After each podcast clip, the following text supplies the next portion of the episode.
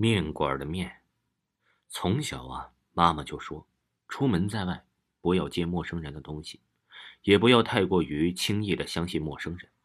虽然这个世界好人比坏人多，但是你怎么就知道你运气会那么好呢？你永远都不能够看清楚，站在你面前的到底是好人还是坏人。人不可貌相，如此一说，凭相貌不能识别出来别人好人和坏人，更不能识别出对方到底是人还是鬼。假作真来，真亦假。刘浩龙这个往返甲乙两地的长途汽车的车队司机之一，甲乙两地相距甚远，而其途中的路却是非常的不好走，路面质量不行，没有人烟就算了，竟然到处都充斥着坟墓，一座一座的。开着夜车从这里过呀，心里都发毛。而且过了坟地的聚集地之后啊，还有一片荒原，那是寂寞所产生的场所。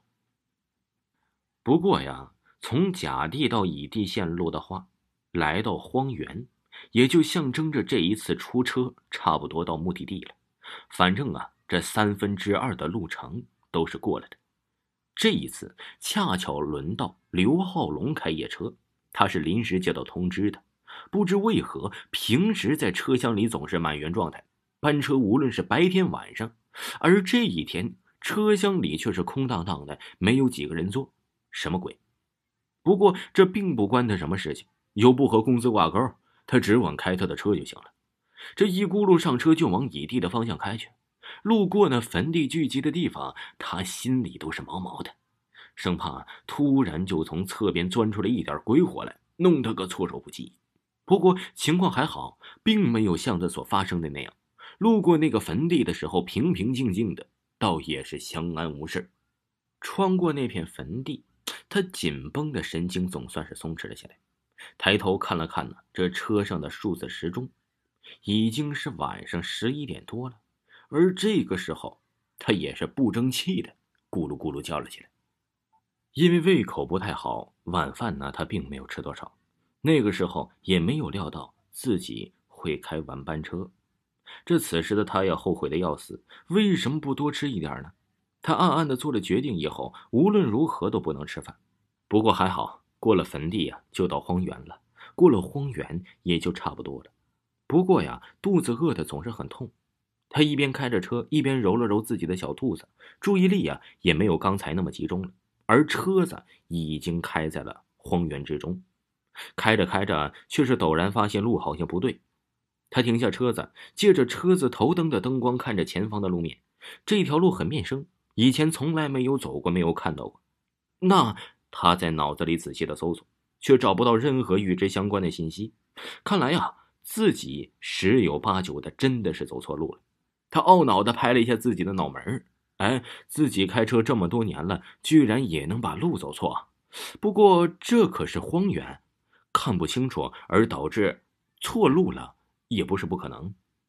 他通过后视镜看了一下车厢的后面，或许啊。是因为太晚了吧？他发现零零散散的几个乘客都睡着了，那现在怎么办呢？继续七绕八绕的找路，似乎眼下也就只能这样了。这然而车子还没开出一段，他就发现这路的前方啊，似乎有点灯火。他心头一喜，或许能问到路呢，赶紧加速向前开去。而近了，他这才发现，并不是普通的民居，而是一个面馆。他看了看熟睡的乘客，想着肚子也饿了，那就停下来吃点东西吧。他这样告诉自己，便在店门口停下了车。进门，他才发现屋子里的灯火是一盏煤油灯，至于电灯啊，那是没有的。他一进去，就有一个老头子满面笑容的迎了出来。他心头一动，哎，确实感觉到有点怪怪的，但是却说不上来。他问那个老头要了一碗面。问价说五块钱，然而当香喷喷的面端上来给钱的时候，那老头却是显得迟疑了。看着这钱呢，却不曾接过。我没有见过这钱，这是钱吗？经过他的好一番解释，好说歹说，这是新版的人民币，这老头才收下。然而他内心也诧异了，难道现在还有旧版人民币在流通吗？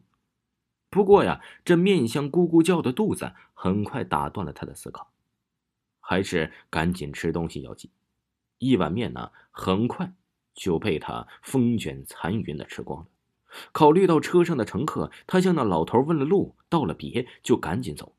上车发现大家仍然是在熟睡当中，却不曾发现车子停下。面香还在口中流转，他很快就开到了正路上。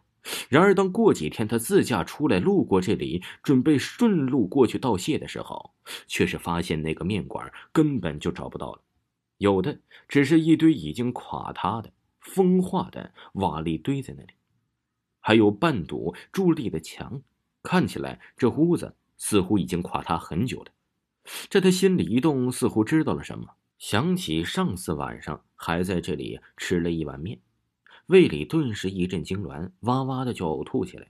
然而这都过了这么久了，就算有什么都能吐出来呢？他无奈吐着一瞥眼，却是发现瓦砾里露出来了一张这五块人民币的一角。他感到一阵惊讶，带着丝丝恐惧，他颤抖的把人民币弄了出来。这正是那天拿出去的那张。这从此以后啊，他再也没有吃过面。无论是在哪里，那张五块人民币他也没有拿。就留在了那片荒原之中。